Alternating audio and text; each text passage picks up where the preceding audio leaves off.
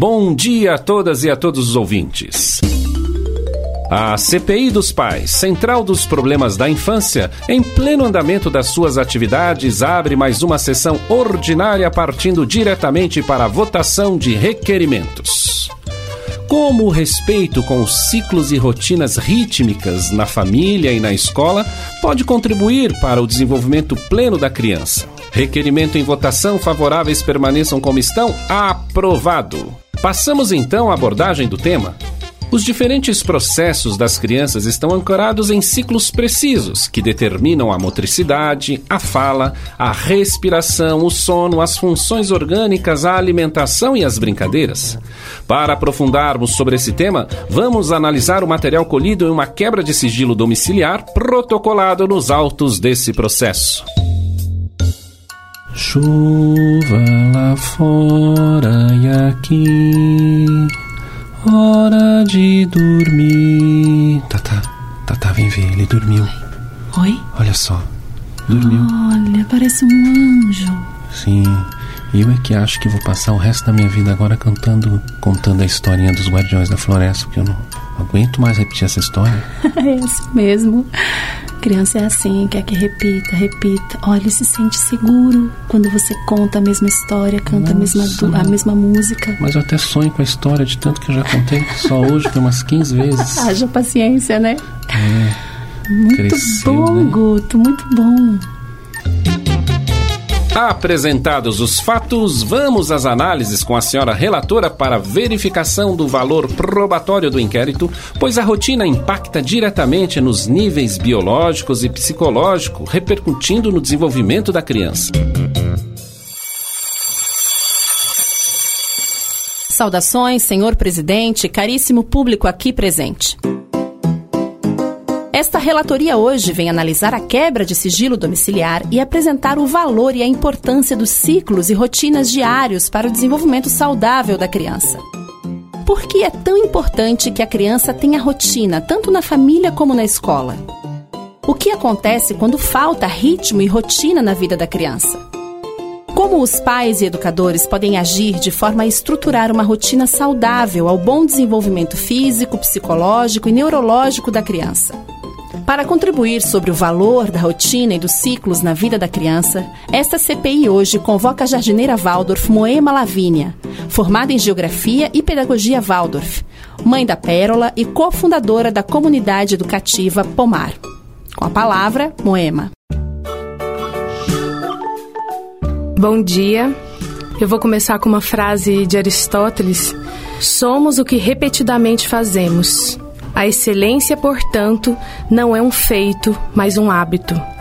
Dessa forma, eu trago uma imagem das crianças que organicamente nos pedem mais uma vez a brincadeira, mais uma vez a história, mais uma, mais uma, mais uma, não é assim? É assim que eles fazem e eles nos ensinam sobre isso.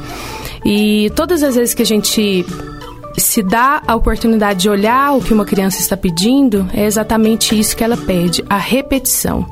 E o que parece para nós uma coisa tão chata e entediante para as crianças é o que traz o contorno adequado para a organização física, psíquica, emocional e também cognitiva, um valor tão importante na nossa sociedade hoje. A gente pode entender a rotina rítmica, essa marcação do tempo, como um fator muito importante a partir do momento que a gente observa a natureza. Olhar a natureza, contemplar a natureza e o que vem dessa natureza. Né? Nós temos o dia e a noite que marcam o nosso tempo de acordar e o nosso tempo de dormir. Lembrando que somos seres diurnos, é muito importante que a gente ensine a criança a dormir no tempo certo e a acordar no tempo certo. E em casa, a gente pode marcar um ritual para que a criança aprenda a dormir. Tem muita criança que apresenta dificuldades de sono, com medo, o medo da noite. Principalmente crianças que entram na fase imaginativa. Então tem sempre um monstro embaixo da cama, né? Tem sempre uma sombra espreita e elas realmente estão lá. E não é desconsiderando essa imaginação da criança que nós vamos trazer a segurança, mas trazendo uma ritualística do sono. Então, todos os dias tentar mais ou menos no mesmo horário. A criança vai jantar, depois ela vai tomar banho e depois ela vai para o quarto dela. E aí lá no quarto existe um ritual com o pai ou com a mãe ou com os dois com os irmãos, se a criança tiver irmão, de contação de histórias, se a criança já sabe ler, pode ser um momento coletivo, familiar, de leitura, mas uma leitura calma, né? E que traga essa tranquilidade para a criança. E aí depois um beijo de boa noite e a gente se retira do quarto. E aí sim, a criança vai se entregar ao sono. No início, seguir uma rotina rítmica não parece fácil e não é. Principalmente na nossa sociedade atual, com luzes artificiais, com demandas de trabalho em casa, com excessos. O tempo nosso não está sendo respeitado. O tempo interno e o tempo externo estão em desequilíbrio. A nossa respiração está em desequilíbrio. E o que nós estamos passando para as crianças é exatamente esse desequilíbrio, trazendo insegurança, incerteza, trazendo falta de limite para as nossas crianças. Então, quantas pessoas chegam e vêm me perguntar por que que fulano está choroso? Por que que a criança não quer comer? Por que que a criança tem dificuldade de dormir? Por que que ela às vezes tem aquele estereótipo de criança agressiva, ansiosa? Esse é o perfil da nossa criança atual. E a maior parte das respostas está exatamente no respeito ao tempo o tempo do respirar, o tempo de inspirar e o tempo de expirar. Então, quando a gente vai se aproximando da noite, a casa tem que diminuir a luz, tem que diminuir o som. E ainda por cima, quando a gente consegue estabelecer esse ritmo, nós ganhamos como casal, como adultos, indivíduos. A gente não extrapola a relação, não leva a relação com as nossas crianças e com o casal, como pais, a nível de estresse.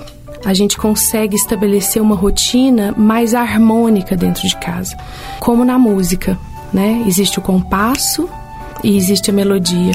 Essa rotina seria o compasso, essa marcação. E a melodia seria o ritmo que dá esse contorno, esse bailar, esse fluxo fluido para as nossas crianças e para a nossa família.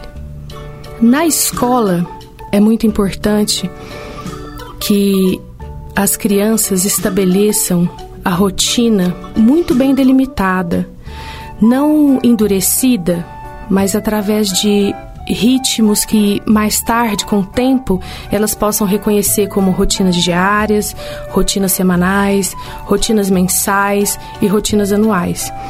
E é através dessa absorção no corpo que elas vão entender como as estações mudam, como que sai o verão, como que entra a primavera, como que entra o outono, como que depois entra o inverno. E aí elas vão percebendo organicamente que tudo é cíclico. Todo o processo da vida e da natureza é cíclica e elas estão inseridas dentro dela. Na escola, então, a gente a gente tem o tempo da criança ficar contraída dentro de sala, brincando dentro. Tem a hora do lanche e depois a, a hora que a criança sai para fora, brincar, movimentos amplos, correr, gritar e ela ter essa possibilidade de expressão. Todos os dias nas escolas Waldorf, a alimentação é feita toda segunda é um lanche. Toda terça é um outro lanche, especificamente até o final da semana. Dessa maneira, as nossas crianças, por exemplo, as crianças do primeiro setênio, que não entendem o que é segunda, terça, sexta, elas vão entendendo que hoje é o dia de comer o arroz, hoje é o dia de fazer o pão. Hoje é o dia de nadar, hoje é o dia de comer pão de queijo e assim por diante. E dessa maneira vai trazendo a essas crianças uma segurança do que está sendo preparado, um acolhimento, uma proteção e o limite. E assim é possível que no corpo isso se transmute em saúde física, psíquica e se for feito todos os dias a rotina rítmica na presença do eu, sem ser automaticamente pelo adulto, a criança também vai trazendo lentamente essa consciência para essa rotina e esse eu vai se expandindo, trazendo saúde para essa consciência da criança. E aí nós não teremos robôs, né? Nós teremos pessoas críticas, nós teremos seres humanos de fato, que é o que nosso mundo está tão precisado, né?